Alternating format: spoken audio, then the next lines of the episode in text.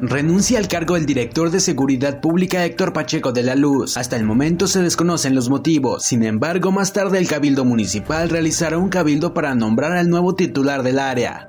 A pesar de que la Secretaría de Salud de Puebla ha manifestado que existen 317 casos activos de la COVID-19 distribuidos en 24 municipios de la entidad, entre hospitalizados y ambulatorios en Tehuacán, no existen personas con síntomas de esta enfermedad. De acuerdo a los monitoreos que ha realizado el ayuntamiento, indicó Gisela Diego Cortés, regidora de salud. Al tiempo señaló que actualmente se consultan alrededor de 10 personas en el centro de atención a enfermedades respiratorias, pero a pesar de ello, todos los pacientes son descartados de poseer coronavirus. Sin embargo, se continúan haciendo los monitoreos correspondientes.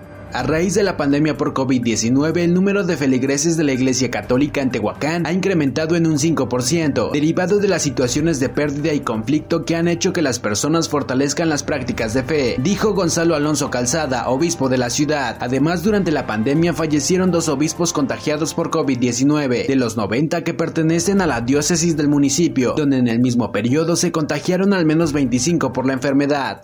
Yo creo según lo que estoy viendo, más bien ha habido un ligero incremento, porque creo que la pandemia y todo esto que vivimos nos ha hecho también reflexionar y sentir y experimentar necesidad de Dios. 9 de cada 10 jóvenes son consumidores de alcohol y drogas, siendo la edad de 14 años el periodo donde comienzan a involucrarse en la ingesta de estupefacientes, aseguraron integrantes de Alcohólicos Anónimos en el marco del 87 aniversario de esta organización a nivel mundial. En rueda de prensa señalaron que esta asociación atiende a 400 personas en el municipio de Tehuacán, siendo de 13 a 70 años las edades de los involucrados en el proceso de rehabilitación. Tras los hechos acontecidos de venta y consumo de drogas en algunas escuelas de Tehuacán, el obispo de la ciudad Gonzalo Alonso Calzada lamentó que se estén generando adicciones dentro de la población joven, por lo que recomendó que las instituciones educativas deben mantenerse alertas y brinden el apoyo necesario para evitar que estas situaciones continúen presentándose. Al mismo tiempo, recomendó que los padres de familia deben de tener un mayor acercamiento a los hijos, creando un vínculo de comunicación estable y manteniendo la atención en ellos, para que así se perciban de manera inmediata los cambios se generan dentro del vínculo familiar y se evita algún suceso trágico.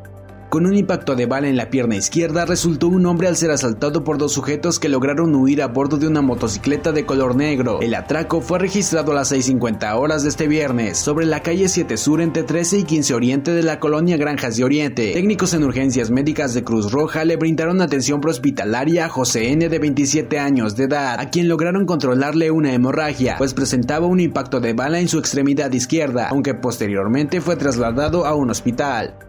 Con varias lesiones resultó un motociclista tras impactarse contra una camioneta la cual su conductora se pasó la banderola de alto. El percance ocurrió a las 16 horas de este viernes sobre la calle 7 Poniente y Juan de la Barrera de la colonia Niños Héroes. Paramédicos de Cruz Roja le brindaron atención prehospitalaria al afectado, esto tras presentar varias lesiones. Una persona lesionada y daños materiales dejó como saldo el choque entre dos vehículos. El accidente se registró alrededor de las 6.15 horas de este viernes, sobre la avenida de la Juventud a la altura del fraccionamiento Mayorazgo. Fueron vigilantes del grupo Leones quienes realizaron la detención del chofer responsable, quienes al percatarse que se encontraba en estado de ebriedad solicitaron la presencia de tránsito municipal y también el apoyo de una ambulancia, pues en el lugar había una persona lesionada. Esto ha sido el resumen informativo de Primera Línea, Periodismo ante todo.